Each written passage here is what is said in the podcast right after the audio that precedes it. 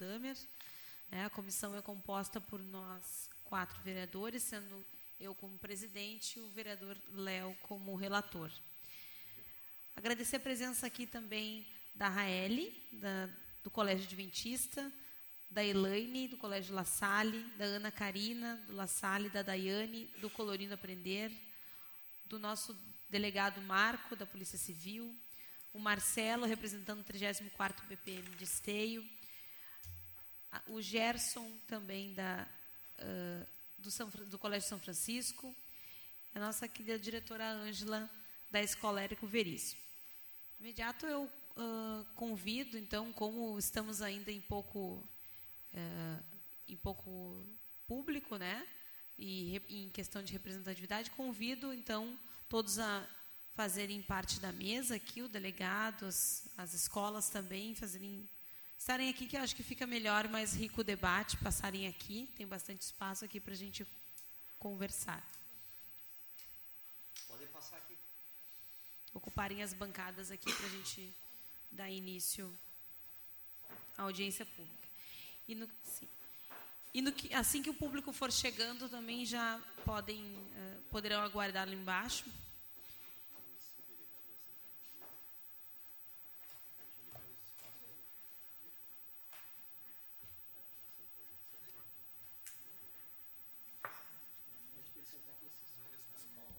Acho que só tem que ligar aqui os monitores aqui, porque vai ter uma apresentação.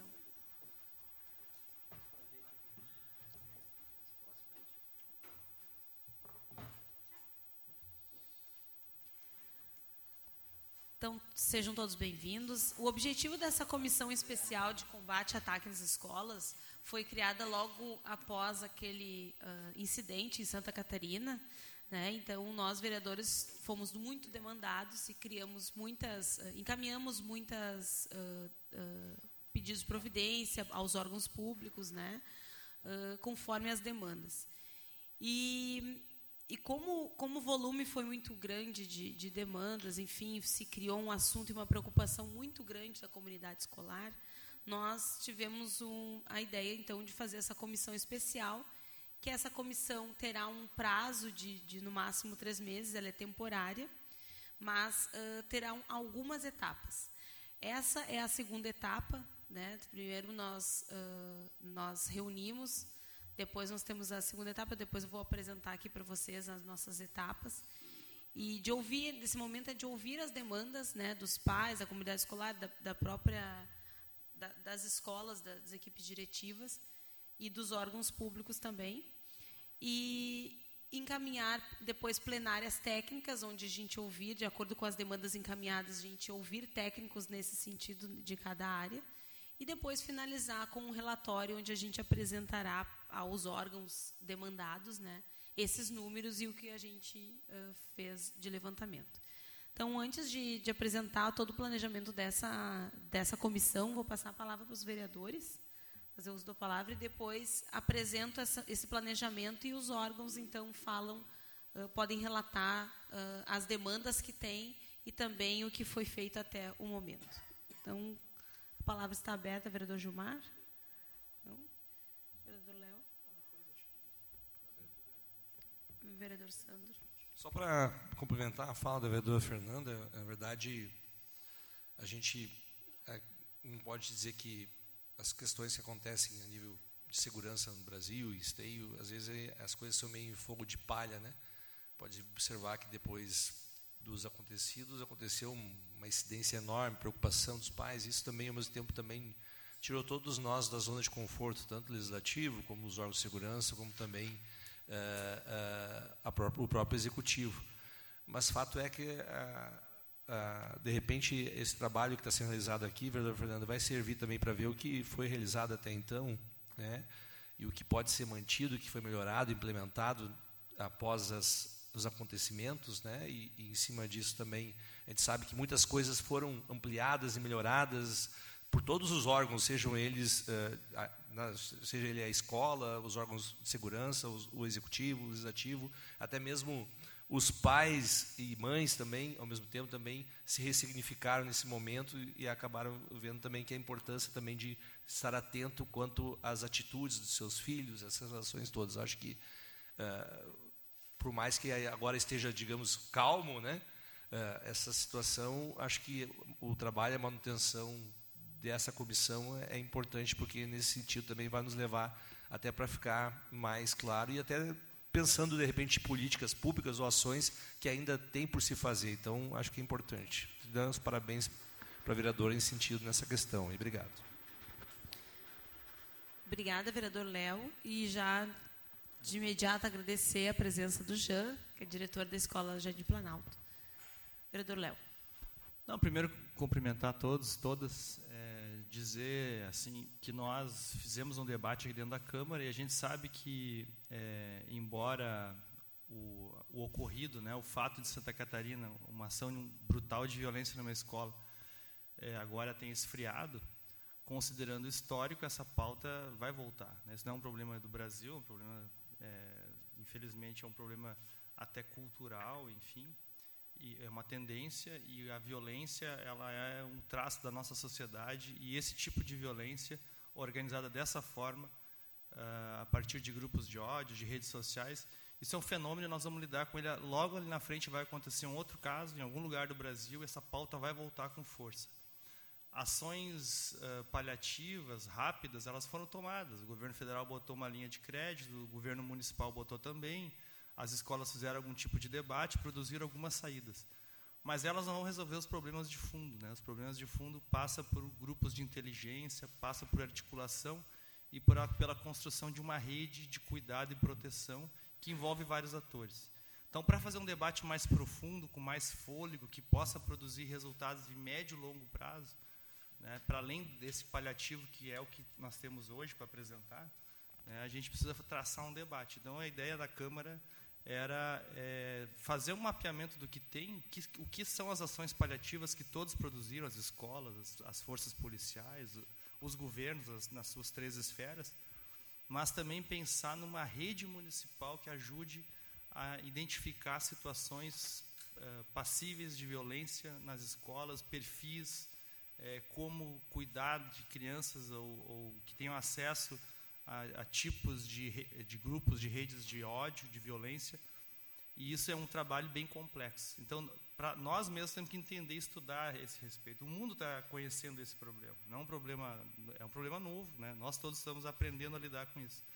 Então, traçar um debate com mais fôlego que nos permita criar uma rede. Se nós conseguirmos produzir o nosso relatório final, né? Eu vou ser relator junto, junto com a vereadora Fernanda, mas produzir um relatório que nos nos, nos, nos faça enxergar, porque numa próxima ação de violência nós vamos estar repetindo essas situações paliativas. Mas o que, que nós vamos produzir né, para que fique uma rede organizada, que a gente possa qualificar todo mundo a lidar com esse problema para daqui para frente. Então, é nesse sentido de produzir algo aqui no município, articulando todo mundo. Obrigado, vereador Léo. Vereador Gilmar. Bem rapidamente, obrigado, Fernando, demais colegas vereadores, cumprimentar aqui os os órgãos de segurança, os representantes das escolas, é, nós também, enquanto legisladores aqui, estamos pesquisando experiências que estão dando resultados. E as boas experiências não são aquelas que se faz uma ação momentânea, e sim um trabalho permanente.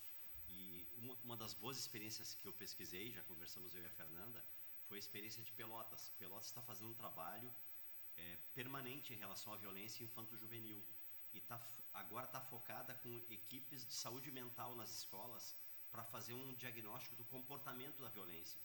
Porque para os pais tem que botar um guarda, um policial, um vigia armado na, na frente da escola. Para parte dos pais, lógico, né? não vou generalizar. Mas aqui entre nós, nós temos que falar exatamente o que, que é.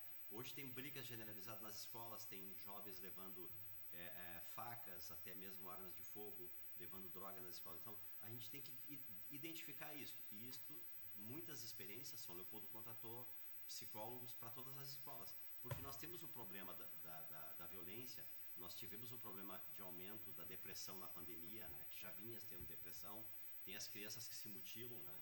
Então, nós temos que identificar quais são os fatores da violência. Muitas vezes nem o guarda na frente da escola vai resolver, porque o problema está lá dentro, ou o problema está na esquina. Agora mataram um jovem de 17 anos duas quadras após o Planalto. Adiantaria ter um policial no portão do Planalto? Não, foi duas quadras após o Planalto. Um jovem de 17 anos, um menino fantástico, né? Uma família né, que adotou esse menino há pouco tempo. Então, é esta realidade que nós temos que tentar entender. A realidade do comportamento que o Léo vinha dizendo. E até sugerir, né, a Fernanda também está com a mesma ideia, da gente, numa próxima oportunidade, é, tentar fazer, mesmo que seja online ou presencial, com algum secretário da cidade de Pelotas, que vem fazendo um trabalho há sete anos e agora aperfeiçoou com esse trabalho mais focado em relação ao comportamento, né, os fatos de violência com, com criança, adolescente e juventude. Então, a, a ideia é, é, é, essa, né?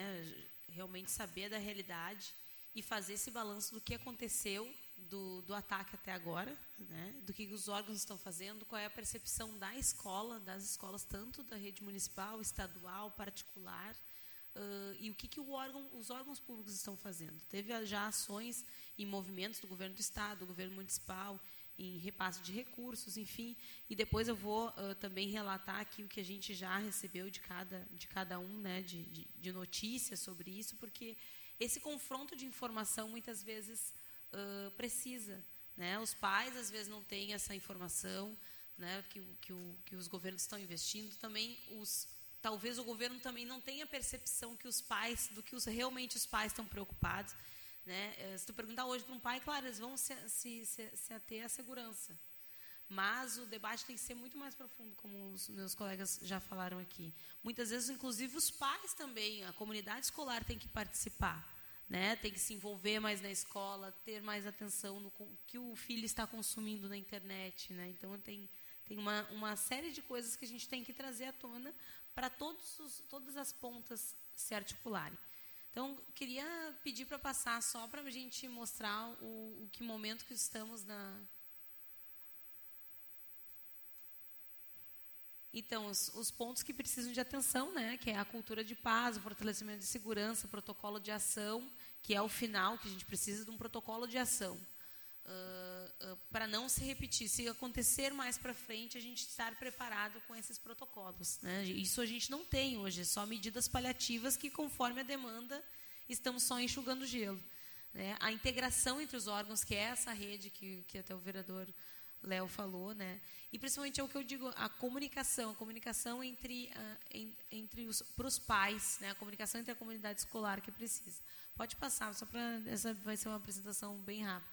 O planejamento e objetivo da comissão, né? Principalmente foi até agora, até o momento, o levantamento de demandas. As demandas nunca podem surgir a qualquer momento, mas a identificação das demandas e a identificação das demandas confrontada com as políticas públicas e ações existentes. Esse é o ponto que nós estamos hoje, né, identificando as demandas e quais são as políticas públicas existentes. Depois partiremos para as plenárias técnicas, que aí, conforme as, as demandas, uma, uma das demandas que foi levantada e estão sendo bem, uh, e também agora na rodada que eu passar para vocês a palavra, gostaria que vocês, da, da, principalmente das escolas, relatassem para nós o que acham dessa, dessa política, que é uma lei federal que existe que para se ter o profissional de assistente social e psicólogo nas escolas.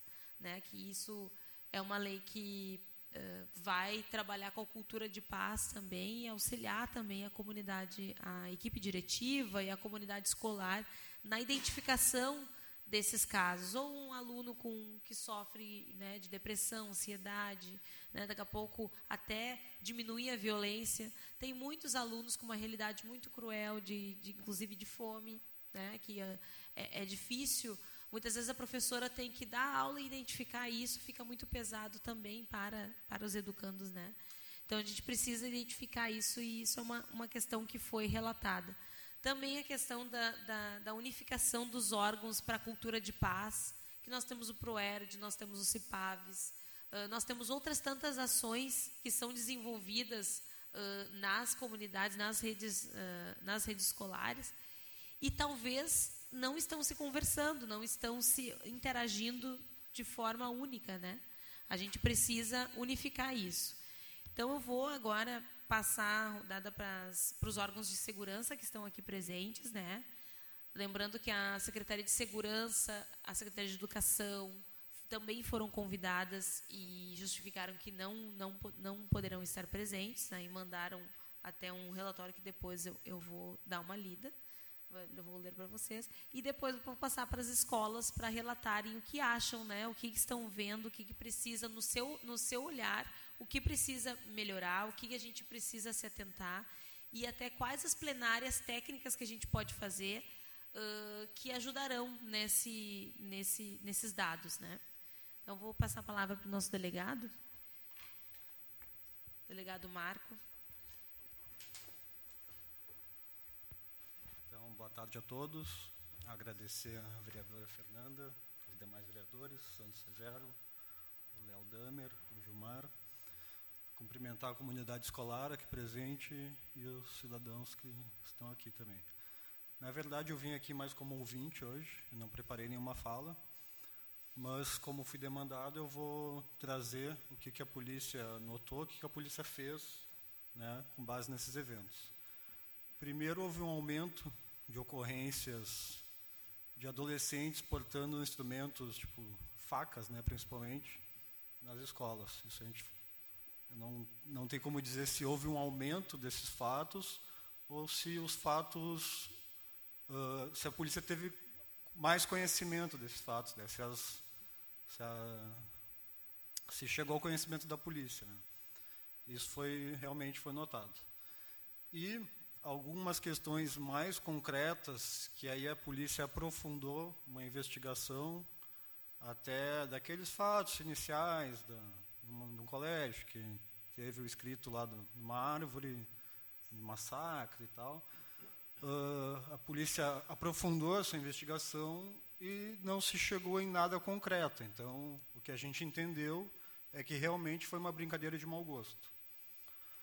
Uh, agora, assim, ó, o que me preocupa com, com todos esses, que me preocupou e que me preocupa com todos os acontecimentos é que na medida que que se fala sobre isso, que se que fica à tona esse assunto, daqui a pouco um adolescente com, alguma, com algum problema, né? Algum, eu não sou especialista, mas vou falar a palavra, com alguma psicopatia, alguma coisa, que se dê a ideia de fazer alguma coisa semelhante ao que aconteceu em Santa Catarina.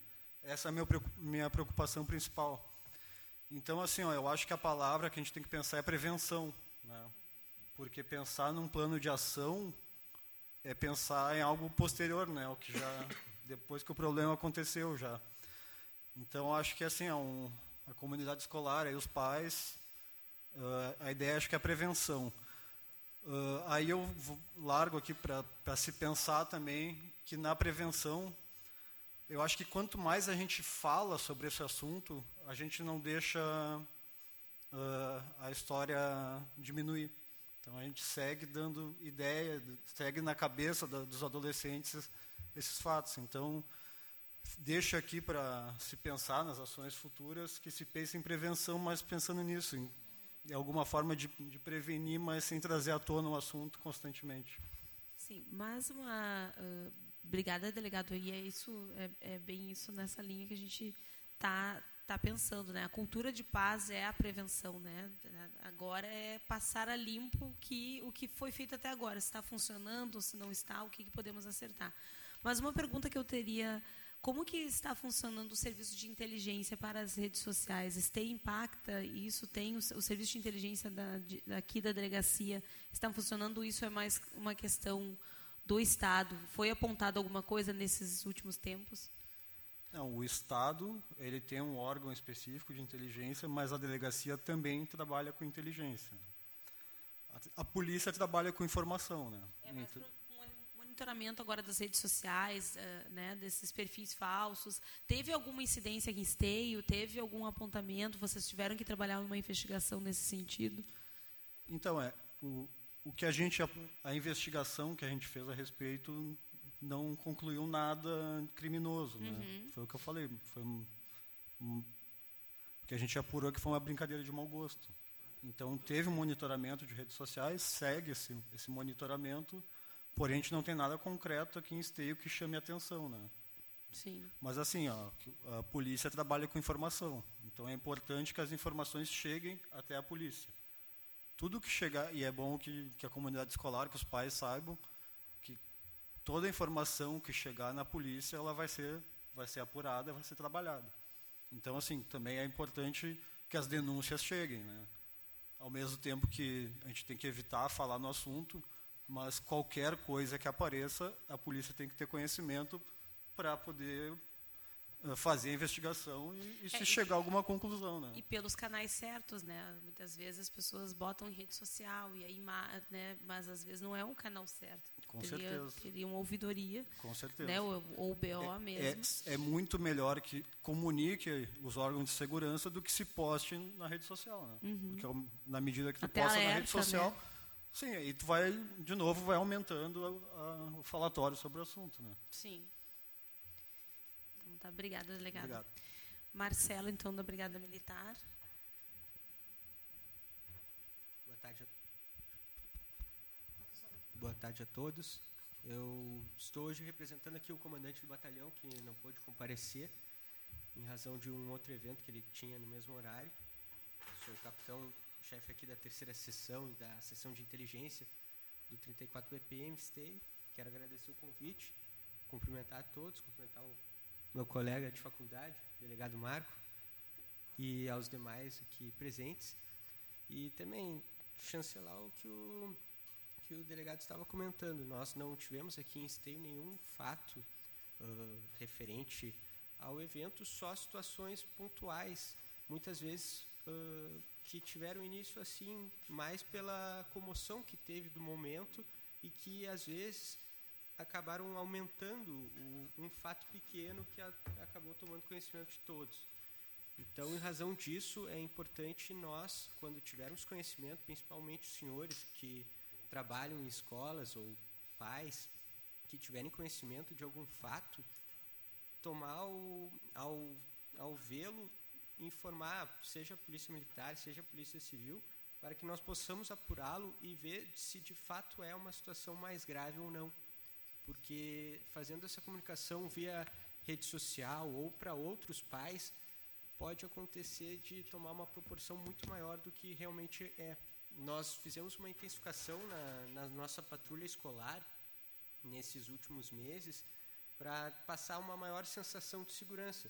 Não que nós não tivéssemos uma situação de normalidade aqui em Esteio. Nós não recebemos nada. Tivemos aquele fato que foi comentado, mas que apuramos e não era um fato grave. Era só uma situação, talvez uma brincadeira, enfim, não, não conseguimos ter a, a certeza se ãh, do, do início desse, desse fato, mas não de uma situação grave que demandasse, enfim, uma atuação policial. E, por vezes, é, é mais interessante que nós não propaguemos essas notícias que ãh, tiveram ãh, notoriedade nos últimos anos, as fake news, porque acaba uma fake news tendo mais ãh, apelo e mais conhecimento da população do que uma notícia verdadeira. Talvez essa comissão que nós tenhamos, estamos fazendo parte, ãh, parte hoje, essa audiência pública, talvez não seja tão divulgada quanto o fato aquele da árvore escrito massacre. Então, é raz- em razão disso, é importante a gente usar os meios de, de informação e de, de acesso mais adequados. Se é uma situação que envolve a segurança pública, peço que nos contatem via, o- via o canal 190 ou entre em contato com a Polícia Civil, que nós adotaremos as medidas adequadas. E ainda sobre a, a situação de, de combate, a prevenção é muito importante e ela passa não só pelos órgãos de segurança, mas pelas atitudes dos senhores, tendo controle de quem acessa as escolas, os pais tendo controle do que, que seus filhos estão portando nas suas mochilas, o que, que eles estão acessando em redes sociais. É um dever não só da, da, dos órgãos de segurança, mas um dever da sociedade, que ao constatar que o filho está com um comportamento diferente do que vem adotando normalmente, ou está com, portando facas ou alguns outros objetos que objetos contundentes que não, não seriam parte do material escolar, é importante encaminhar talvez para uma assistência social, para uma psicóloga, ou se for um fato um pouco mais grave, envolvendo ah, talvez brigas entre colegas, comunicar à polícia, para que nós possamos agir e daí prevenir situações mais graves. É uma, é uma questão que envolve toda a comunidade. Se nós agirmos em conjunto, podemos daí evitar uh, qualquer situação que possa vir a ocorrer. E só reforçando que nós aqui em Esteio, na Brigada Militar, e acredito que a Polícia Civil também, converso com, com o delegado Marco antes, nós não recebemos nenhuma informação de de uma situação realmente grave que demandasse a nossa atuação. Só apuramos situações pontuais de uh, notícias, mas que não se confirmaram depois, que eram ou uma brincadeira de mau gosto ou até uma informação que acabou uma, tomando uma proporção muito maior do que realmente ela era. Seria somente isso mesmo. Obrigado. Obrigada, Marcelo. Né, agradecer aqui também as mães do Movimento Incluir, aqui a Karina e a Marilda, também a Mara, que está presente. Então, agora passar a, a fala para as escolas. Né? Então, gostaria também que as escolas, principalmente as escolas municipais, relatassem como que foi a reunião. Né? E, e, mas antes de passar, inclusive, a gente recebeu... Sabemos que o governo, os movimentos que o governo federal e estadual, eh, estadual o governo federal, estadual e municipal, né, eh, relataram. Então, fizeram. O governo federal uh, uh, encaminhou muitos recursos né, para os municípios e para os estados para investir em segurança e também na educação. Uh, o governo do estado ontem assinou um, um, um, programa, né, foi lançado um programa Lição de Casa, que inclui monitoramento e aperfeiçoamento de, de reformas de, de, escolas. Então, vai investir 100 milhões em 254 escolas até o fim de 2023. Então, isso foi anunciado ontem. O governo municipal também anunciou um investimento de 500 mil na segurança das escolas. E então, eu gostaria que as escolas também relatassem isso, como que está, como que foi apontado esses, essas necessidades, né? Se esse recurso vai adiantar, quais as outras ações que a gente pode também apontar e relatar, né? Outros órgãos. Daqui a pouco a gente está falando muito em segurança. Daqui a pouco a gente precisa envolver outros tipos de, de órgãos, né? Então começar aqui pelos, pelo Jean, né, que ele pode também falar a gestão que ele faz na escola Jardim Planalto, que também investiu muito em segurança, né, sem um recurso do Estado, muitas vezes. Então, boa tarde a todos. Peço desculpas pelo atraso. Eu queria iniciar aqui agradecendo a, a Brigada Militar e a Civil, né, porque desde que eu iniciei na direção da escola, a gente sempre teve essa parceria 2022 foi um ano muito complicado para a escola, né? Foi um ano de retorno da pandemia. Os alunos estavam muito desacostumados a viverem coletivamente. Né? Então nós tivemos uma série de episódios ali de violência e nesse ano específico a a patrulha escolar ela esteve muito presente na escola, ela participou de muitas mediações de conflito, né? E o trabalho deles foi muito importante, assim como a civil, que a gente teve algumas situações ali mais sérias, né? E a gente te, teve que fazer esse encaminhamento, teve que fazer esse acompanhamento, né? E eu acho que uma das coisas, assim, falando de, da questão da, da informação, é isso, né? A gente tem que ter muito cuidado com, com a informação que a gente recebe, com, uh, o destino que vai dar e, e, as pessoas que têm acesso a essa informação, elas têm que cuidar como que elas vão compartilhar, né? Então, nós tivemos, um, no ano passado, nós tivemos um caso bem grave uh, envolvendo armas, né? Eu tinha essa informação, recebi essa informação, e nunca ninguém ficou sabendo. E a gente entrou em contato com a, com a patrulha escolar, eles nos orientaram, nós entramos em contato com a civil, houve todo o processo, né? E ninguém sabe dessa história, mas a gente conseguiu atuar de uma maneira uh, efetiva, né? E que isso não se, não se alardeasse, né? Que não, se, não gerasse um caos, né? Então, nesse sentido, a gente teve, procurou ter esse cuidado, né? Uh, quando nós assumimos lá a escola, nós tivemos um episódio assim que foi bem marcante, que foi um aluno que depredou um extintor de incêndio. Né? E naquela ocasião, o que nos ajudou a, a, identificar o fato e a registrar foi o sistema de monitoramento da escola, que, que era um tanto quanto precário. Assim, a gente tinha na época 15 câmeras. Né? Então, a partir dali, a gente achou importante investir na questão de monitoramento. Né? Então, hoje nós temos 30 câmeras em corredores, o pátio é todo monitorado, né? E nós temos mais as câmeras em sala de aula, né? Há quem, há quem pense daqui a pouquinho que esse tipo de ação é tanto quanto invasiva na sala de aula, né? Mas a gente já resolveu problemas de furtos, né? Outros problemas que, inclusive, resguardam o próprio professor. tá? Que também eu já tive outras situações que a câmera ela veio para beneficiar o professor. Então a câmera de segurança ela é fundamental. Hoje 100% dos casos, 99.9, a gente dá conta com o sistema de monitoramento que a escola tem. Uh, quando, quando eu assumi a direção, a nossa entrada ela era um tanto quanto afastada do prédio. E isso possibilitava com que as pessoas entrassem no pátio da escola e a gente não tinha esse controle. Né?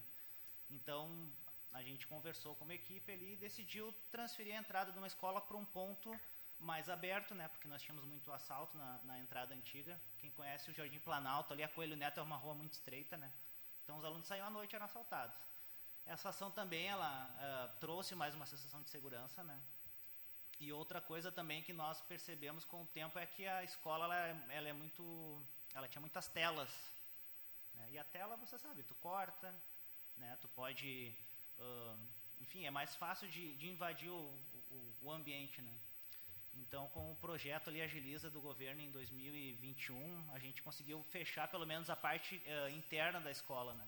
Então, hoje, se vocês forem olhar o pátio dos alunos, ele é todo murado, né? E o antigo portão de acesso, que naquela época era uma grade, a gente fechou para quê? Para que a pessoa não veja dentro da escola, né? Então, essa foi uma ação assim bem, bem positiva, porque se eu não olho dentro da escola, eu não sei o que está acontecendo, né? E, a, como, e as pessoas da rua tinham esse acesso, né? Então essa proteção ela, ela a, a, auxiliou bastante, né? Uh, nesse ano específico aqui da questão das violências da, da, violência das escolas, a gente já tinha assim adotado algumas medidas, né? Então nesse sentido a nossa comunidade acredito que estava bem tranquila. Ano de 2022 nós tivemos um episódio de invasão de escola, né? Não sei se todos ficaram sabendo aqui, né? Um aluno entrou, uma, um, menino de 16 anos entrou para brigar com o outro, e ele entrou com máscara, né, entrou disfarçado, e aí fica difícil da gente reconhecer muitas vezes, com máscara ainda, né? apesar da máscara ainda estar tá naquele período ali que ainda podia utilizar ou não, né? Uh, ficou difícil de identificar. Na ocasião, a gente já tinha monitorado ele, a patrulha escolar já tinha feito abordagem, porque ele alguns dias antes ele estava com um cachorro no, na, na, nas imediações da escola, né? Então ele foi orientado. Só que enfim, ele entrou no meio de, de alunos, ele entrou com acesso, uh, com um aluno da escola facilitou o acesso dele, né? E aí enfim houve o episódio, houve a briga. O que, que nós percebemos ali nesse momento? Que a, a infraestrutura é importante, mas sempre vai ter o fator humano, né? E aí esse é o ponto mais difícil de tu, de tu trabalhar a segurança da escola porque onde tu depende de uma pessoa, né? Se essa pessoa não tiver comprometida e atenta, esses episódios podem acontecer, né? Então, que, de que forma nós agimos? Qual que foi o grande problema, na verdade? É porque esse aluno que auxiliou, ele entrou e saiu, né? Ele entrou de manhã, o horário era às oito, ele entrou na escola, e aí naquela, naquele período que a gente deixa a tolerância ali, um minutinho, dois para bater, ele saiu e informou onde estava o outro aluno lá que, que tinha desavença. Então ele, ele, ele levou essa informação, né? E aí foi o que possibilitou lá que, que esse uh, invasor uh, resultasse lá na briga. Então o que, que a gente fez? A gente colocou um sistema de controle biométrico ali com catracas, né? Por quê? Porque a ideia é que quando a pessoa entra, ela não possa sair, né? E aí, como foi final do ano, a gente não tinha implementado ainda porque tinha a questão do cadastro, né? E esse ano, então, quando teve a, quando chegou nesse período ali de março, abril, a gente já tinha implementado. Né? Então, nesse sentido, uh, a gente tinha um controle maior, porque o aluno ao ingressar, a pessoa ingressar, ela vai passar por alguém da equipe ali, né? Então ele vai ser, uh, a gente libera um aluno por vez, ele só vai, ele vai ter que passar pelo, pela fiscalização da pessoa que está uh, controlando a entrada, né? Então nesse sentido ali dificulta, né? Uh, nessa questão da, da, segurança, os pais estiveram lá na escola, né? Também questionando a questão. E a minha fala sempre foi muito transparente no sentido de que a gente pode ter a infraestrutura pode uh, pode ser pode haver investimentos em infraestrutura, né? Mas eles nunca vão ser suficientes, né? Porque a gente pode fazer um muro, a pessoa pode ir lá jogar um carro contra o muro, quebrar o muro e entrar, né? Eu posso construir um muro, a pessoa de alguma maneira pula, ela vai conseguir uh, invadir o espaço, né? Como aconteceu em Santa Catarina, né? Até onde eu lembro não era uma não era uma uma escola muito aberta assim, né? Mas enfim, o invasor conseguiu pular, né? Então a gente tem que trabalhar com a infraestrutura no sentido de evitar, né? tentar coibir, dificultar. Né? Então o muro dificulta, mas não impede. A câmera dificulta, mas não impede. Né? Uh, e também trabalhar com essa questão da, da, cultura, de dialogar com a comunidade. Né? Acho que isso é importante. Né?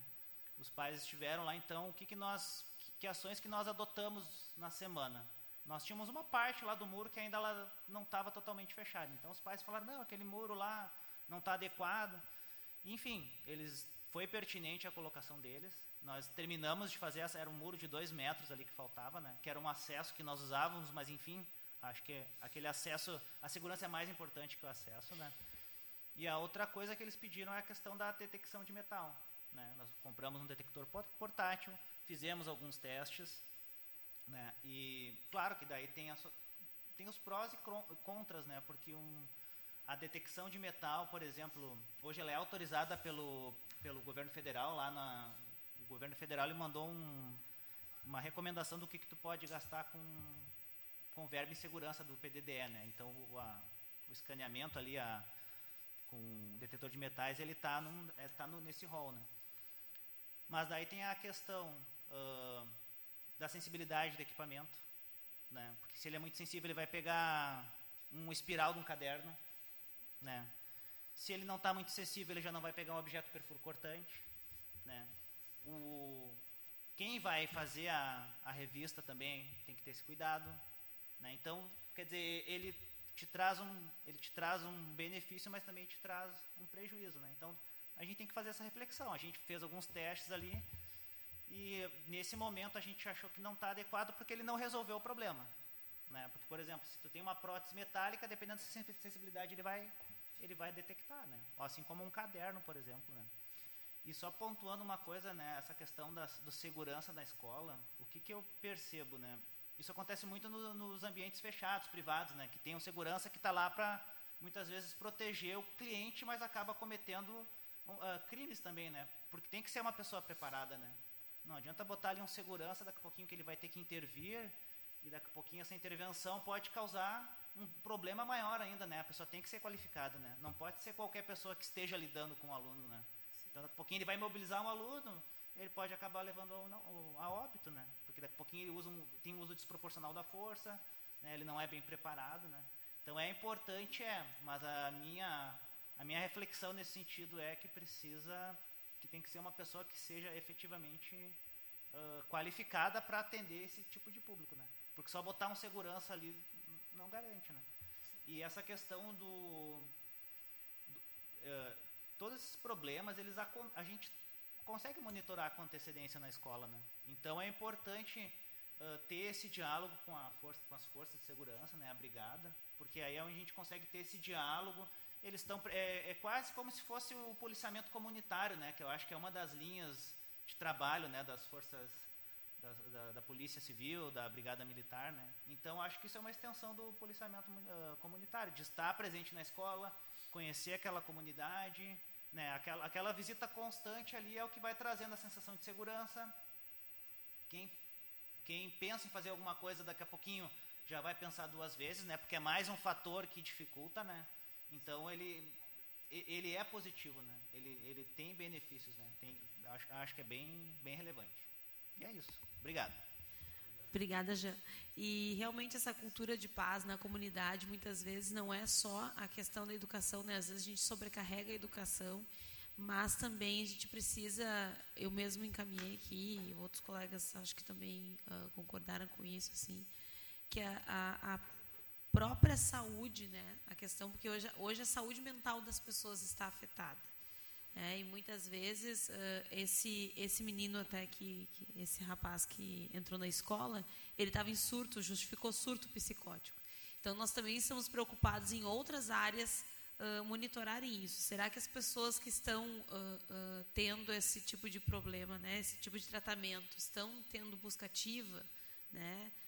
Não precisam ter uma medicação né melhor? Então esse esse trabalho também tem que ser feito não só na, na segurança e na educação. A gente precisa atingir outras áreas também.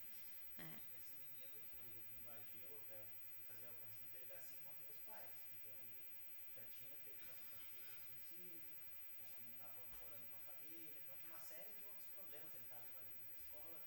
E isso também a, a própria assistente social e psicólogos identificariam isso também, né? numa oportunidade eu conversava com o Jean também a, a, a saúde mental, ações, uh, ações afirmativas, assim como até nós falamos em uma ação global, né, onde pudesse uh, solucionar as pessoas ter vários atendimentos, né, como assistência jurídica, alguma questão assim, para ter ações mais, uh, mais de mais, mais vezes, assim, mais frequentes nesse sentido, para médio e longo prazo ser uma cultura de paz, onde as pessoas estejam menos preocupadas, né, onde elas estejam com a sua saúde mental mais mais tranquila, não daria tanta agressividade. Né? Ângela. Tá, meu nome é Ângela, eu represento o Érico Veríssimo, estou diretora a partir deste ano, né, uma comunidade nova, né, no meu, para minha visão, uma comunidade onde expõe uma realidade de violência, né, onde eles resolvem com os próprios com as próprias mãos as situações. E isso acontece também dentro da escola, né? E essa situação uh, que foi deflagrada aí me mostrou muitas fragilidades, fragilidades da escola, fragilidades da comunidade e uh, me dei conta também de que tudo acaba refletindo lá na escola, tudo, né? a discussão lá no bairro, né, a briga da família, essa situação da fake news, né, e isso se espalhou de tal forma, e aí a falta de confiança, porque queira ou não, eu com essa caminhada de 37 anos no município, para eles eu sou nova. Então, a falta de confiança na direção, nos órgãos de segurança pública, por mais que eu dissesse a eles, né, sou especialista em educação e o que passar disso, eu vou chamar os órgãos adequados a tomar as devidas providências, né? sempre posicionei dessa forma. Mas foi um momento bastante difícil e entendo que temos que ter ações preventivas o tempo inteiro. Né? Eu tenho uma criança de quatro anos hoje que fica segurando a porta durante toda a aula. Né? Porque a mãe disse que não podia entrar ninguém na sala. Então eu dizia às famílias que o dia 21 ia passar né? mas que tudo que a gente estava dividindo com eles, né, passando para eles que não fosse segurança, ia se né, continuar com eles. Então, acho que o trabalho precisa sim ser dado continuidade. Né? Na, na, semana posterior, a gente teve a questão da faca, né, que foi parar lá na polícia. Acho que o celular deve estar por lá ainda, da José uma situação muito complicada, muito, está nos trazendo muitas situações. Minha não voltou para a escola ainda, né? estamos aguardando a avaliação ainda para a volta dela. Então, são situações que fogem do que é o papel da escola. Por isso que precisamos desses braços, né? porque a gente, enquanto escola, enquanto especialista em educação, tem que se deparar com a nossa obrigação de educar. Né? Claro que o educar perpassa por todos esses outros lados, mas as crianças estão lá para aprender. Né? Então, a gente precisa de tudo isso. Aquela reunião que aconteceu no dia 20, acho que foi, né, que nós nos reunimos, todos os órgãos, aquela reunião foi maravilhosa, mas ela deveria ter acontecido há muito tempo antes, para que a gente tivesse subsídios para dizer tudo aquilo para a comunidade. Então, se a gente conseguir criar essa rede e ficar o tempo inteiro alimentando, a gente vai ter subsídios para dizer isso para a comunidade e para termos a mesma linguagem né? Bom, aqui no Érico se fala isso, no Jardim Planalto se fala isso, lá na escola infantil se fala isso. Então, tem o mesmo protocolo. A guarda nos orientou muito, nos ajudou muito, esteve na escola por mais de uma vez, conversando com os pais, conversando com os alunos. Continuamos com ações lá dentro, né? mas às vezes nos sentimos sozinhos, mesmo nessas situações. Porque algumas situações o próprio conselho nos devolve, diz assim, mas a escola tem que trabalhar isso. Mas a gente está pedindo braços, mais braços, mais braços. Porque a gente precisa dar conta. Assim como a segurança tem que dar conta da segurança, nós temos que dar conta da educação. Nós vamos ser cobrados por aquilo que nós vamos fazer. É ou não é? A gente tem que dar conta do nosso papel. Tá? Então, são preocupações que vieram, né? A gente conseguiu contornar. O número de faltas foi muito grande no mês, muito grande. No dia 20, já se juntasse todas as crianças em uma sala, 20, 21, não lembro mais, era o suficiente. Né? As crianças não foram à escola. A fala também eram de professores. Né? Tinham professores que diziam, vamos rezar, vamos rezar. Não estou dizendo que dá para rezar, pode rezar. Mas eu acho que a gente tem que passar segurança. Vocês entendem? É isso que eu quero dizer. Nós somos os adultos da situação. Exato. Mas como passar segurança se vocês não estão seguros? Exato, exato. Então eu acho que a gente tem que trabalhar com prevenção o tempo inteiro. Concordo plenamente que vai retomar, em algum momento vai acontecer de novo alguma coisa e vai aflorar tudo isso. Né? Então, a minha grande preocupação é precisamos de braços, mas cada um tem que dar conta do que é seu. Né? E eu digo muito isso para os pais. Quando o portão fecha daqui para dentro, a gente sabe o que tem que fazer. Eu não vou lá na sua casa dizer tem que botar mais sal no feijão. Né? Então, a minha preocupação também é essa, de a escola estar aberta para todo mundo chegar lá e dizer o que tem que fazer porque a comunidade queria cuidar da escola. Né? Eles queriam lá para frente da escola com um pedaço de pau, o pessoal lá da, que faz a questão lá da, da drogadição queria lá para frente da escola armado, e eles me disseram que eles fizeram a escola, cuidado da escola o tempo inteiro, que eu não sabia, mas eles estavam o tempo inteiro cuidando da escola. Então, vocês entendem, eu me preocupo, me chama a atenção que, sim, a escola é cuidado de todos, mas que a gente também tem que se dar conta o que, que é de cada um, né? é nesse sentido. Então, acho muito bem-vindo. Tá? Contem comigo. Obrigada, diretora. Muito obrigada. E, e, realmente isso tudo também nos preocupa, né? Porque nós, enquanto fiscalizadores aqui, também não queremos sobrecarregar a escola, porque tem uma coisa tão e principalmente importante que é o papel da escola, que é ensinar, né? E elas já estão quase com o papel, inclusive, de quase educar, ensinar e aí uh, dar, trazer segurança também a muitas coisas. Mas o nosso grande desafio também, que todos os pais foram convidados, né? muitos pais foram convidados, infelizmente não estão aqui, porque o assunto esfria. Né? E aí parece que está tudo solucionado, mas a gente sabe que não. Né? E nosso maior desafio talvez seja, além dessas já, desses já levantados, né? é envolver a comunidade escolar. Então, uh, no olhar de vocês, uh, uh, equipes diretivas, né, educandos, uh, educadores, como uh, envolver a comunidade escolar para que elas participem e façam o seu papel. Eu, eu entendo, eu sou mãe, sou mãe de um filho que estuda na escola pública, a gente sabe que a correria é demais né, para educar um filho. Né, e aí não queremos também sobrecarregar os pais, dizer, não, ó, tu, tu, tu não faz o teu papel. Não é, não é isso mas como envolver os pais para que eles também participem desse, uh, fazendo a parte deles, né? E ajudando a escola. Não, não tem como dizer para eles isso é bobagem. Porque Sim, não é bobagem. Não é bobagem. É né? a maior riqueza, né? A maior. Imagina um filho é tudo. O Sim. aluno é tudo para nós. Um filho é tudo para o pai. Então, é. como você vai dizer, não, eu não entendo. Eu entendo o que o senhor está sentindo. Eu entendo o seu medo. Né? Mas estamos tomando as medidas. Sim.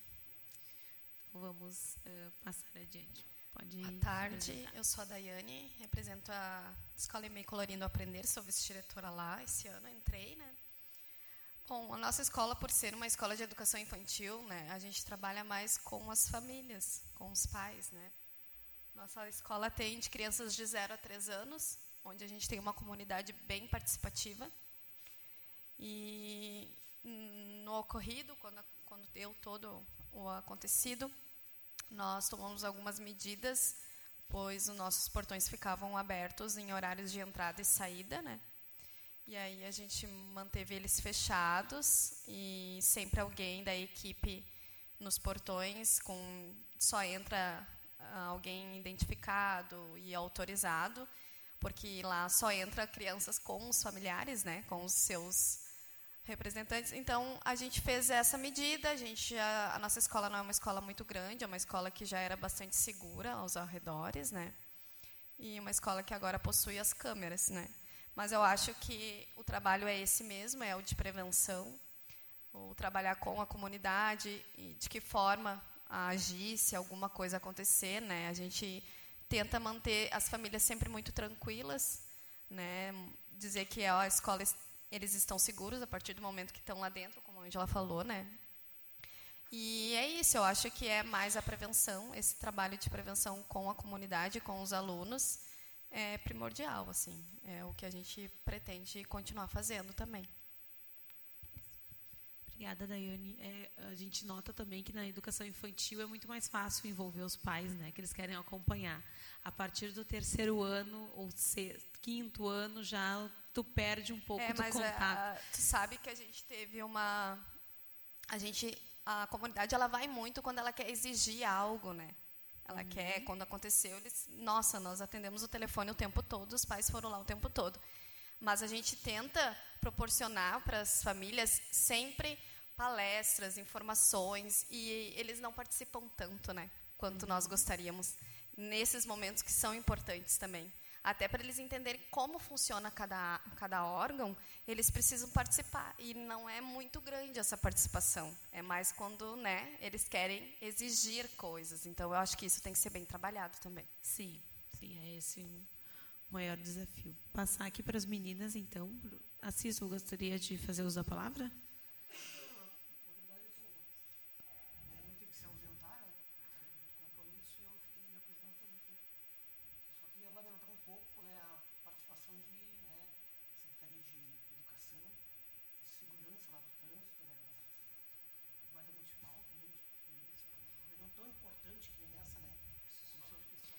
Fala no microfone para gravar. Uma comissão especial dessas, né? Eu acho que faltou um pouco de comprometimento também, né? Dessas, dessas secretarias aí aqui na, né? assim como está a brigada, como está a polícia civil, né?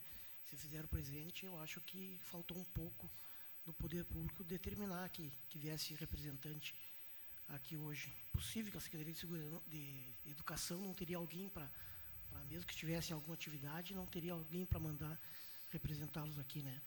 Então Sim. isso aí fica, assim como os pais, né, não puderam comparecer por N motivos, talvez por trabalho ou por qualquer outro problema, né? Mas, mas nós, o pessoal da, digamos, da prefeitura, da câmara, enfim, né, estão presentes aqui. Faltou o pessoal da prefeitura e da secretaria de, de, de educação e também da guarda municipal, né? Então só lamentar isso aí, tá? Mas o, o vereador já tinha falado e eu fiquei aqui para representar ele. Tá bom, obrigada, Cis. Lembrando que a Secretaria de Educação, assim como a Secretaria de Segurança, receberam ofício e também uh, eu mesmo fiz contato com os secretários e esses justificaram, então, outros compromissos já agendados, por isso não estiveram presentes. Passar para as meninas, então. Boa tarde. Boa tarde. Eu sou Ana Karina La Salisteio. Né? Eh, eu estou na vice-direção e na supervisão educativa. A Elaine, nossa supervisora administrativa. Eh, Para nós, então, a partir do momento que, que surgi, começaram a surgir os primeiros né, uh, boatos, enfim, começamos já com, com algumas ações assim imediatas, né? Ah, nós já tínhamos um sistema de catraca nas escolas, na nossa escola, que, que nós intensificamos e aumentamos, né? Então, somente acessar o espaço da escola o responsável com seu cartão de identificação. E então, o que, que a gente percebeu muito forte, né? Ao mesmo tempo que as famílias nos exigiam isso, também nos questionavam bloqueio ao acesso à escola, né? Então, aquela via eu quero, né, eu quero o direito, eu quero a segurança, mas se me afeta na individualidade, eu também me sinto incomodado. Uh, nossas famílias, elas sim são bastante presentes no colégio. Nós temos uma comunidade assim bem representativa, mas uh, tivemos assim algumas atitudes que foram assim uh, bem bem sérias, rígidas, né, e se mantém até hoje, não deixamos. Né? Então hoje a criança, quando ela chega no colégio, ela até pode entrar com o responsável, mas não tem a necessidade. E a saída só se faz junto com o responsável com seu cartão de identificação. Então, para ela poder sair do nosso sistema de catraca, o responsável tem que passar o seu cartão e posterior a criança, senão há o bloqueio. Se chega algum responsável sem o cartão de identificação, mesmo que seja uma família antiga que nós conhecemos, né, que convive na escola, ela não acessa a escola sem um cartão de identificação. Uh, tivemos algumas medidas também assim de infraestrutura, de, de segurança, né, mais administrativas também que a Elaine pode complementar. Mas o que nos causou muito, né, uh, bastante, né, muito atendimento, muita demanda, né, mas nos mantivemos bem firmes assim umas questões que já existiam na escola e de pontuar muito aquilo que é a função da escola e aquilo que perpassa a função da escola, né? Muito parecido, como a colega falou, né? Então nós temos que entender que nós fazemos educação, né? Então nós temos sim um sistema de segurança, né? E uh, mantemos esse sistema, mas nós somos educação, somos uma escola. Nosso produto, se for para ter, é aprendizagem, né? Então, com muito cuidado e um posicionamento muito firme assim com com as famílias também de se manter, né? Até hoje, ah, se nós vamos ter algum evento na escola, a gente pensa muito, né, enquanto equipe, como a gente vai abrir esse acesso ou não de terceiros dentro do ambiente da escola. Uh, que né, e outras questões, aumentamos a nossa tela, que nós temos ali o campo muito grande, assim, para quem conhece o ambiente da escola, então a gente aumentou as telas de segurança, nós intensificamos a questão de, de empresa terceira, né, também para fornecer. Uh, eu destaco também aquele grupo que foi criado aqui no município da Ronda Escolar, né, vejo que ali onde estão todos diretores, né, das escolas, vice-diretores o quanto isso agiliza e a gente está sempre acompanhando, porque se tem alguma pessoa estranha na ronda de outra escola, isso já nos sinaliza também para alguma questão para a gente cuidar também no colégio. Uh, acredito assim que foram mais essas questões mesmo sim tivemos tivemos muita movimentação tivemos também a questão dos detectores de metais que era uma solicitação das famílias também mas isso não no momento nós consideramos que talvez seria para nós ali um, uma situação muito maior do que como a gente era gerenciar isso né, dentro da escola. Sempre que precisa, a gente teve a parceria né, então, dos órgãos públicos. Então, acho que foi bem aquele momento ali. Foi do dia 20, no dia 20 a gente manteve as nossas aulas, atividades normais. Inclusive, não cancelamos processos avaliativos, nada. Tivemos a normalidade, mas também não prejudicamos se algum aluno não pôde estar presente. Mas entendemos que nós tínhamos que passar essa segurança para as famílias porque no momento que eu pudesse ali cancelar alguma atividade, enfim, eu estava dizendo que eu também me sentia frágil, né? Então, tentamos deixar isso. Uh, nós temos também na escola muita ativa pastoral escolar. Então, sempre foi prática, né, da gente ter as nossas orações. Nós temos os momentos de formações uh, com os alunos em sala de aula e intensificamos ainda mais, né? Muito indo pela uma cultura mais de paz, né, de uma cultura de não trazer o medo para as crianças, né, mesmo que em alguns momentos essa pauta perpassou dentro da sala de aula, porque era o, né, era o que estava acontecendo, a criança trazia de casa, trazia o seu medo. Claro que teve crianças com medo, claro que teve histórias que eles contaram em algum momento, as atividades tiveram que parar para conversar sobre, mas não intensificando o pânico, né? Então acho que é isso, assim, foi, foram dias de pressão bem intensa, né? Acho que todos, né, compartilhamos disso. E agora a gente vê realmente, parece que agora está tudo bem, né? Então, mas seguimos com todas as medidas, assim. Aí aumentamos as câmeras, né, Elaine? É, Esqueci.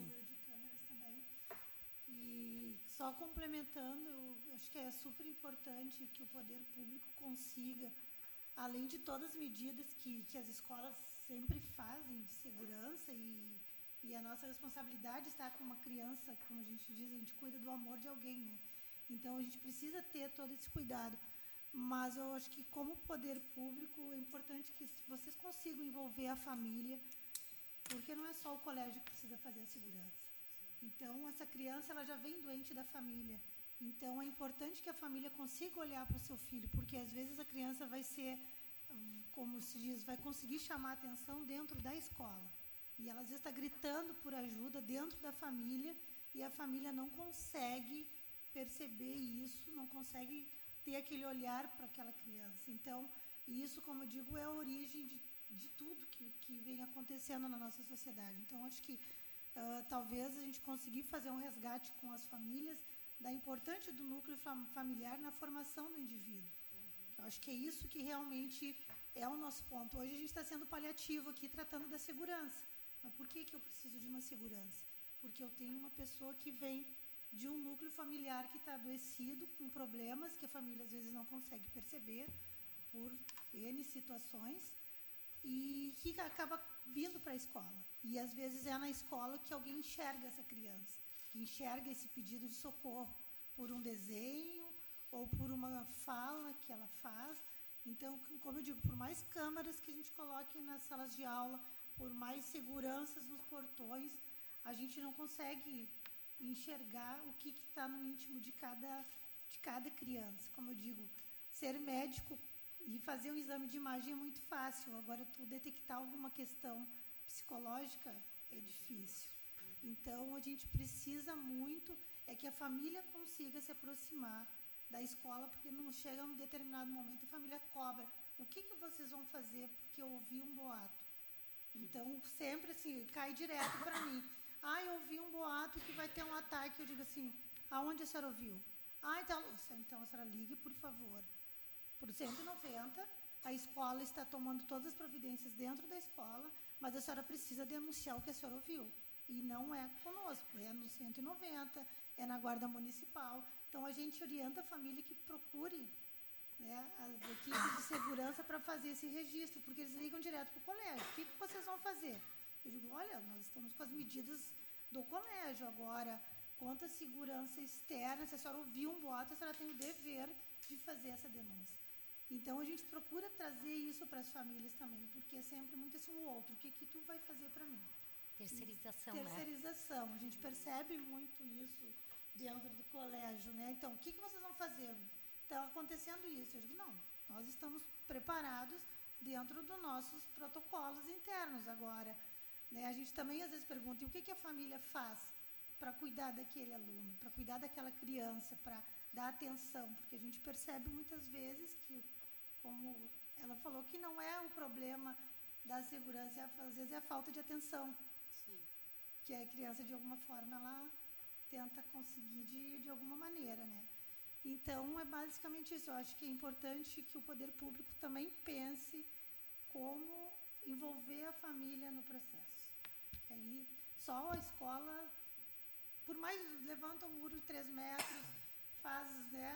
Visualiza mais ainda. Né? Então, como eu digo assim, ó, é importante que os pais deem atenção para os filhos e que eu digo, dê um abraço no seu filho, percebam, como eu digo, sintam um cheiro de bebida, um, um cheiro de droga, alguma coisa assim. Vocês que são policiais, vocês sabem disso, porque às vezes o filho vai numa balada e volta e ninguém olha aquela criança quando volta. E às vezes ele, não por maldade, mas alguém oferece alguma coisa e aí começam os problemas. Então eu digo, acho que isso que é importante, conseguir envolver as famílias em todo esse processo. Acho que a gente pode conseguir ter sucesso nessa, nesse desafio de, de segurança.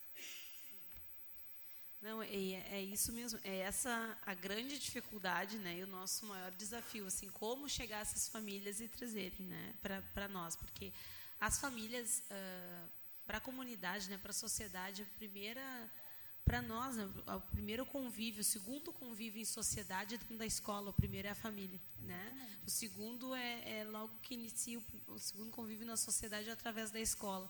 E muitas vezes uh, o primeiro contato com o poder público é através também através da escola ou através da saúde, né, do, do posto de saúde. Então, por isso que uh, uh, se cobra tanto da escola muitas vezes, porque às vezes tu consegue, o poder público consegue acessar aquelas famílias através da escola ou através da saúde. Eu vou só elucidar bem rapidinho. Uh, tinha uma família que nos cobrava muito, né? O que a escola vai fazer? O que a escola fez? né? E o tempo inteiro. Só que quem buscava a criança era uma criança de oito anos que levavam de seis para casa. Então a escola tinha que dar conta da segurança lá, mas a criança lá na rua estava e iam daquele jeito para casa. Então é, então, é sempre o outro, o outro. E a gente entende também a aflição dos pais, né? Mas também é, é, é bem isso assim. E, e essa comissão, uh, pessoal, foi muito pensada nesse sentido também, né? Nós estamos aqui para cobrar dos órgãos públicos ou de quem tem que cobrar. Mas também a reflexão agora é qual o papel de todos na sociedade, dos pais, inclusive. Né? Eu uh, uh, acho que até eu como mãe estou me policiando assim, ó, será que eu estou sendo com meu filho, né? Porque a gente precisa, eu sempre digo assim, o ideal é que tivesse políticas públicas que cuidassem do planejamento familiar e até o luto Aí quando eu falo em planejamento familiar, todos dizem, ah, mas tu vai botar controle de natalidade? Não. É fazer as pessoas entenderem o que é botar um filho no mundo, que tem tudo isso, né? É todas essas responsabilidades que também o poder público começou com uma, com uma responsabilidade de passar até essa consciência para os cidadãos, né? Tá botando filho no mundo, tá sabendo por que tá botando filho no mundo, sabe que dá trabalho, sabe que não é assim onde come um, come dois, né? E é, e é envolvimento, é trabalho, é educação, enfim. E com a velocidade das, das, das coisas, das informações, está cada vez mais difícil. Né? Então, por isso, todos têm que se ajudar. Obrigada pela tua colaboração. Boa tarde. Acho que não está ligado. Não, mas uh, é para estar ligado. Me chamo Raeli Marchiori, eu sou vice-diretor do Colégio Adventista de Esteio. É um prazer estar aqui para conversarmos sobre esses assuntos tão pertinentes, não é?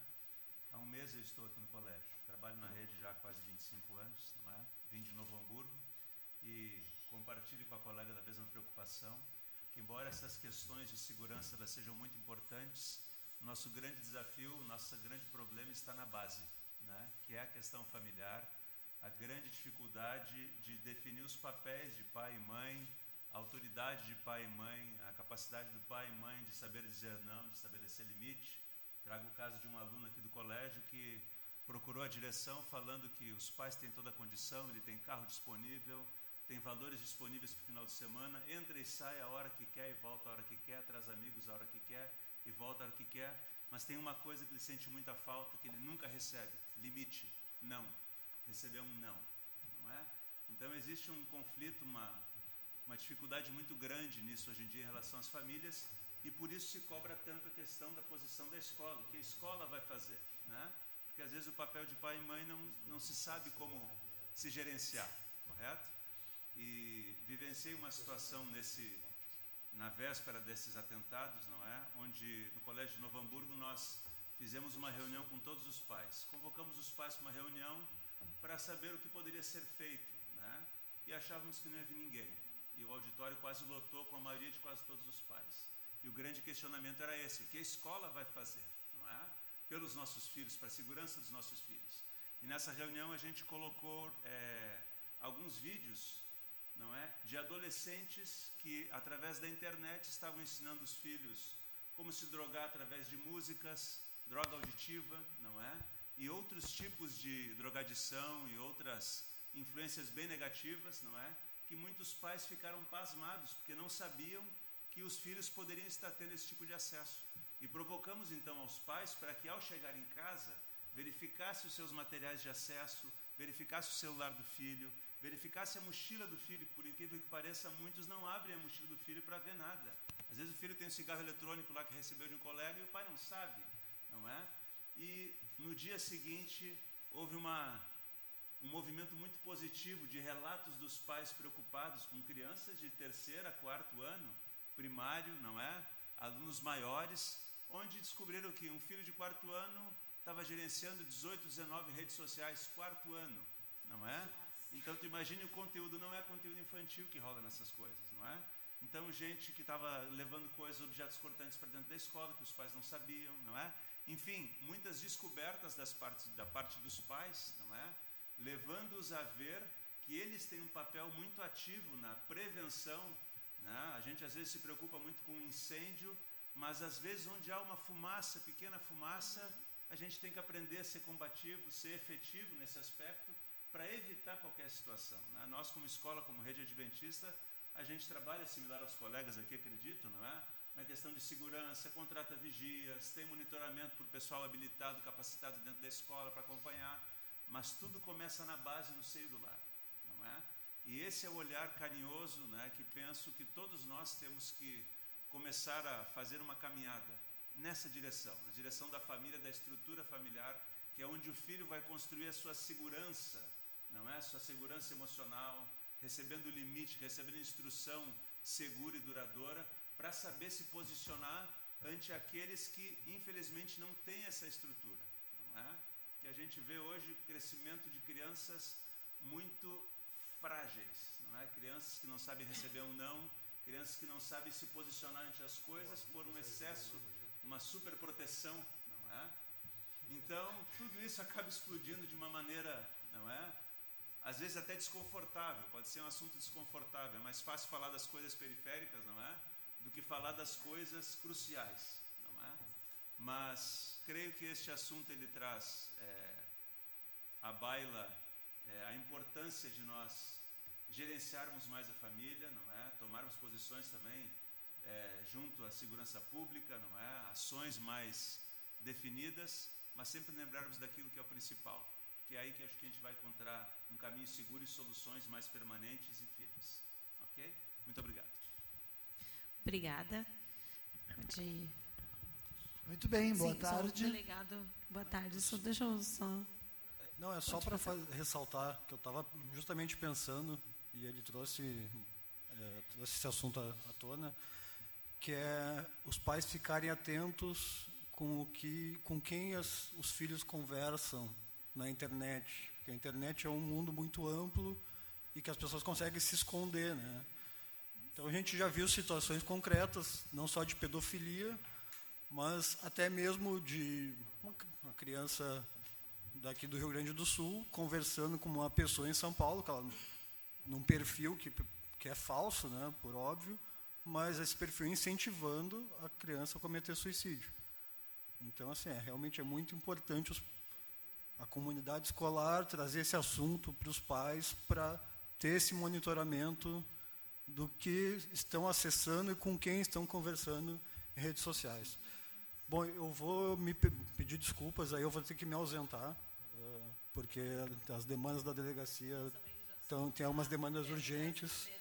Então, eu agradeço a todos aí, peço desculpas, mas eu, eu vou ter que ir lá. Tá bom, obrigada, delegado. Obrigada. Não, obrigada. Nós já estamos, uh, já estamos, vamos ouvir o, o, outro relato do colega, já estamos encaminhando para o final também, que já se passa mais de uma hora de, de reunião. E, e aí, já com esses relatos, já tiramos os encaminhamentos também. Né? Sou Gerson Pesce, diretor do Instituto São Francisco, Coração de Maria. Uh, foi na minha escola que escreveram numa árvore que teria massacre dia 20. Né? Para nós foi algo simples, porém tomou uma proporção enorme na comunidade. E eu vou justamente me apegar a isso. Eu acho que é, nós, enquanto cidadãos, enquanto sociedade, principalmente em relação aos pais, nós temos, nós que somos educadores, entendemos como funcionam as coisas, nós temos a obrigação de tranquilizar as famílias. Eu acho que esse é o nosso grande desafio. Aconteceu o fato, se espalhou na quinta-feira à noite. Na sexta de manhã, às sete da manhã, estava a mãe com o filho na escola, dizendo que tinha visto a proporção que havia tomado. E ela veio e meu filho chegou em casa e disse: Mãe, fui eu, eu fiz uma brincadeira, não sabia que ia acontecer isso. Ou naquele momento, para nós, conhecendo a família, conhecendo a estrutura, estava tudo resolvido. Né? Porque nós conhecíamos toda a situação. Porém, a proporção que isso tomou. E aí que eu entro. Eu acho que o grande desafio que nós temos, ele é sim segurança. Tudo isso que foi dito aqui é verdade. Mas nós temos que educar os nossos pais. As nossas famílias precisam ser educadas. Nós não podemos valorizar tanto o que é dito em grupo de WhatsApp. A demanda que a colega colocou foi enorme de atendimento. E isso eu valorizo. O pai que vai à escola, conversa, esclarece, que nos dá a oportunidade de explicar o que aconteceu, é o ideal. Agora, os grupos de WhatsApp é triste. Uma mãe, inclusive, colocou num grupo, eu recebi o print, de que sabia de fonte segura da Polícia Civil, pena que o delegado foi embora, de que o menino tinha uma arma na mochila e que nós estávamos escondendo o fato. Isso foi print, tá, e fui, eu recebi o print desse, desse relato. Então, chamei a mãe dez vezes para a escola, nunca apareceu, saí do grupo de WhatsApp, até hoje eu não consegui falar com ela. Então, eu acho que cabe sim pensar, e aí eu acho que teria que a polícia também, essas pessoas que fazem esses relatos, elas também têm que ser chamadas na delegacia. Isso é grave, isso é muito mais sério do que escrever numa árvore em tom de brincadeira. Gera o pânico, gera um monte de coisa. Então a minha fala é muito nesse sentido. A minha fala é muito o que a colega disse: nós não fazemos segurança, não sabemos. Nós fazemos educação, estudamos para isso. Para nós é muito difícil isso. Mas temos que fazer algo com esses pais. Eu acho que isso sim faz parte desse conglomerado de ideias que vocês estão propondo, uma ação também nesse sentido. E eu fiz reunião com os pais também, depois disso tudo. Fiz reunião com os pais, porque os pais queriam é ter isso. E eu coloquei para os pais, eu disse para eles, disse, vocês são os maiores culpados pelo que está acontecendo com os nossos alunos. Falei exatamente nesse tom e nesses termos. Somos uma escola particular, nos preocupamos em manter os alunos, sim. Mas eu achei que aquilo tinha que ser dito. No fim, a maioria dos pais foi ao meu favor, eles concordaram. Então, gente, eu acho que esse é o grande desafio que nós temos. Se nós conseguirmos acalmar os pais, nós temos meio caminho andado. Parabenizar a vereadora, os demais vereadores pela iniciativa. Eu acho que isso precisa acontecer, esse debate é necessário. É dessa forma que nós vamos nos ajudar. E os desafios estão aí. Muito obrigado. Obrigada. Uh, lembrando só, uh, resgatando um relato, né? Quando deu, deu um, um, esse um massacre do dia 20, que foi até antes né, do, do incidente de Santa Catarina. E foi antes, inclusive, de São Paulo também, não foi? Não. Não, foi depois. Então, quando deu de São Paulo, uh, eu fiz uma proposição encaminhando para todas as escolas e todas as escolas particulares, estaduais e municipais, pedindo se cada um tinha um plano de ação né? E gerou um pânico, um certo pânico, de algumas escolas me ligando, dizendo, mas como assim um plano de ação? E ficou assim, e aí se deu conta que não, não tinha esse plano de ação. Né? E, e aí ficamos, eu fui conversando com algumas pessoas para aí começar a saber de que forma que a gente pode construir esse plano de ação. E aí veio esse incidente de Santa Catarina. E aí a gente, eh, eh, enfim, teve que tomar essas, essas outras questões. Mas ali se deparou que não tinha esse plano de ação mesmo e que ficaram muito, uh, não começavam, não sabiam nem por onde começar. Uma coisa no dia 20 que eu acho que gerou esse caos coletivo, né, eu acho que daí está a responsabilidade da pessoa, quando ela é uma autoridade pública, ela tem que ter muito cuidado. Então, no final de semana anterior, eu comecei a receber muito WhatsApp de uma mensagem dizendo que não mandassem os filhos. E aí eu achei que aquilo era um fake. E aí eu comecei a pesquisar nas redes. Foi um conselheiro que lá de Alvorada, que ele postou naquele contexto lá, que ele tinha uma informação, que tinha que ter cuidado. E aquilo se proliferou pelas redes sociais num ponto que começou a, a impactar aqui na, na rede municipal, Sim, estadual do eu também município. recebi. Né? Então, é, essa questão da gestão da informação, né, que nem a colega que tinha dito do, do professor, tudo, né, tudo bem que tu tenha que rezar, né, mas a gente, nós somos autoridades da educação, né? Então a, a nossa fala ela tem um peso, né? Então nesse caso esse conselheiro tutelar não deveria ter feito aquele tipo de postagem, porque a partir daquela postagem que se instaurou o caos aqui no município, na região, né? Porque daí vai compartilhando, compartilhando. O, o melhor jeito, não é que a gente queira esconder as coisas, né? Mas ah, tem alguns fatos que às vezes quando tu não tem certeza e tu sabe que aquilo vai dar uma repercussão maior, é melhor que tu tenha, que tu tenha um cuidado maior na educação, né? Então, Sim. acho que isso é um ponto bem, bem relevante. Né? Não que depois a gente não vai e não esclareça, né? Mas se eu sou diretor e eu digo, ó, não mandem o filho de vocês, Deus Não, e aí fica um poder decisório muito, muito grande para ti, né? Perguntam assim, eu recebi esse WhatsApp, né? Que tu não sabe de onde. E aí, manda ou não manda o meu filho? E aí tu Sim. tem que ter, decidir através de uma fake news. Daqui a pouco decide, não, não manda, porque eu acho que ele tem razão. Tu nem sabe de onde que Sim, veio. é né? verdade. Então, então é... dá uma insegurança bem grande mesmo. Né? Então.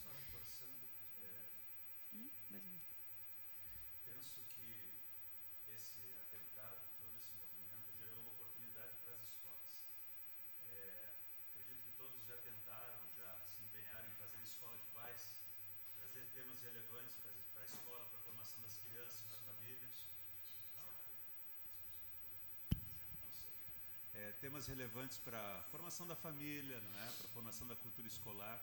Eu creio que esse atentado ele trouxe uma forma de valorizar a realização da escola de paz, para despertar mais o interesse dos pais e das famílias é, por esses temas tão relevantes, não é? Pelo papel dos pais, pelo papel da escola, pela importância do adolescente. Ontem a gente teve lá uma palestra via Zoom de uma hora e meia sobre quem é o adolescente, não é? Então se dissecou o adolescente, o adolescente de agora? Então esses temas eles trazem importância e a gente aproveitar quem sabe essas tragédias, não é? Para valorizar e implementar isso nas escolas, no meio dos pais e assim a gente conseguir trabalhar mais tranquilo com o nosso negócio que é educação, não é? É conteúdo, não é? Muito obrigado.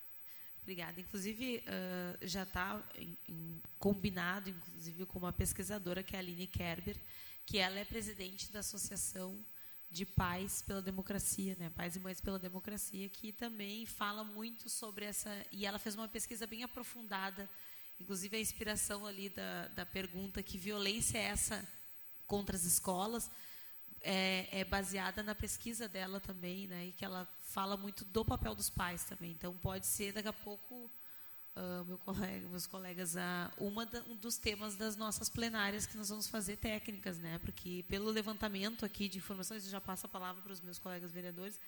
Se falou muito na fake news, né? Uh, a questão da, de ações que envolvam os pais, né? Que é a escola dos pais, que a gente precisa pensar muito nisso. É, então a gente precisa uh, e a cultura de paz que dentro das escolas que como fazer faz, fazer isso, né?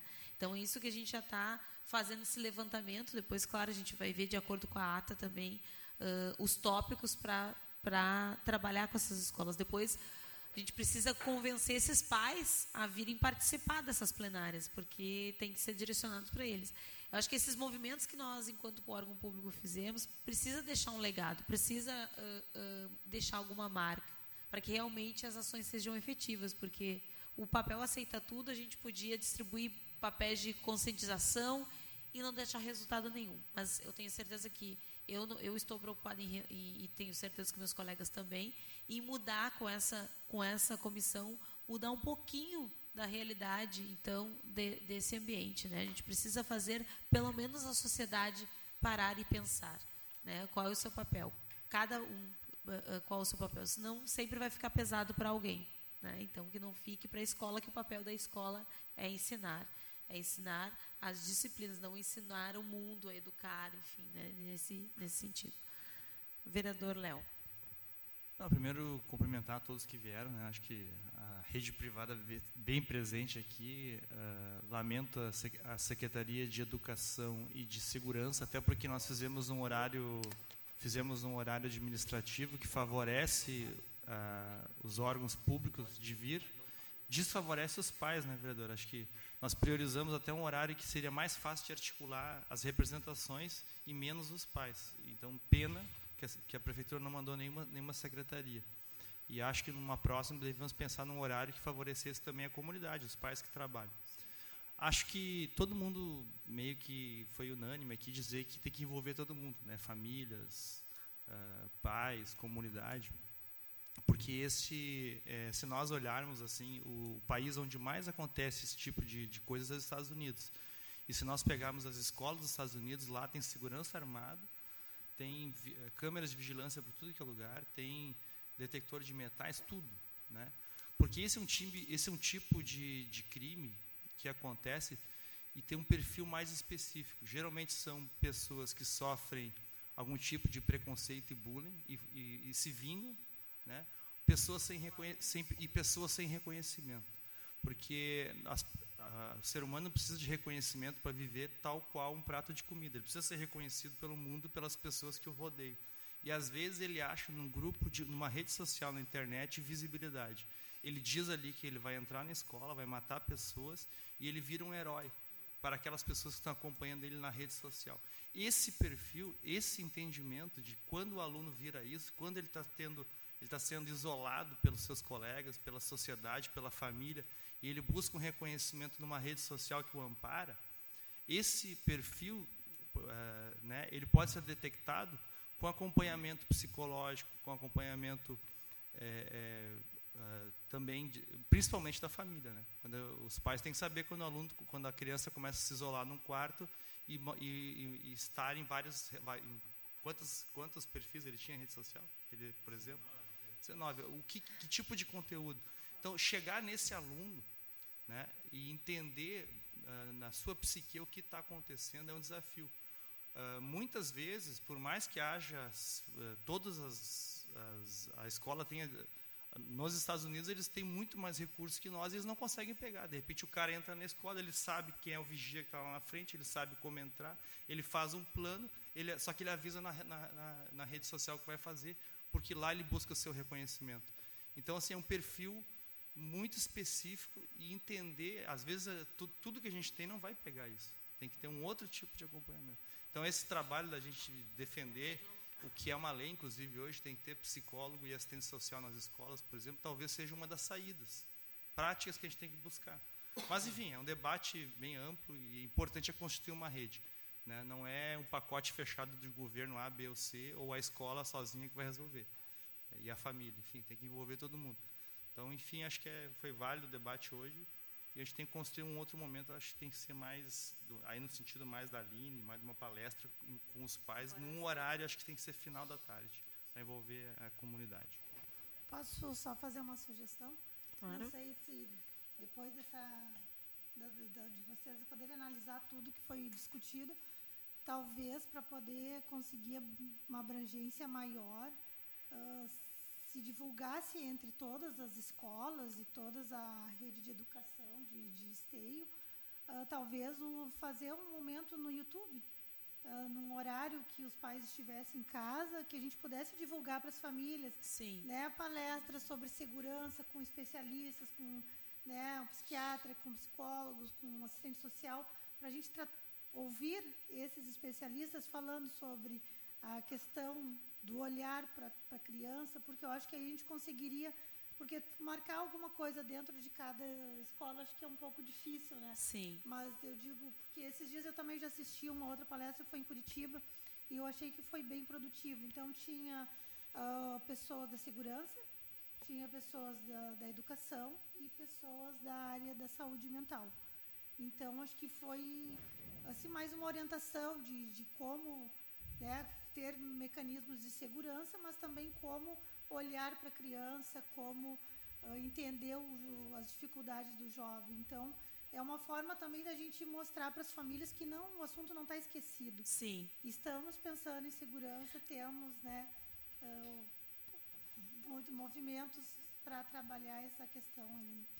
Não, é importantíssimo e muito válida a tua sugestão. E a nossa dificuldade, muitas vezes, é, até de acessar esses pais, né? Porque às vezes a rede social tu, foi divulgada, amplamente divulgada na rede social, nos sites da, da, da Câmara, inclusive, nos nossos, uh, nos nossos WhatsApps, os, os, pais que nos procuraram com demandas, nós convidamos esses pais, né? E muitos pais agradeço, até os pais que estão aqui, as mães estão presentes aqui, mas uh, não atinge isso. Então, nós vamos precisar, quando fizer essas plenárias, da ajuda de vocês para impactar a comunidade escolar encher, né, fazendo o plenário da Câmara, nós podemos gravar e, e fica registrado no canal do YouTube da Câmara para né, qualquer tempo também um pai acompanhar.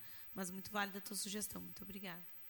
Vereador Santos. Só para parabenizar aí então. a todos, uh, infelizmente a participação não só dos, dos órgãos competentes, mas também da comunidade e de outras escolas.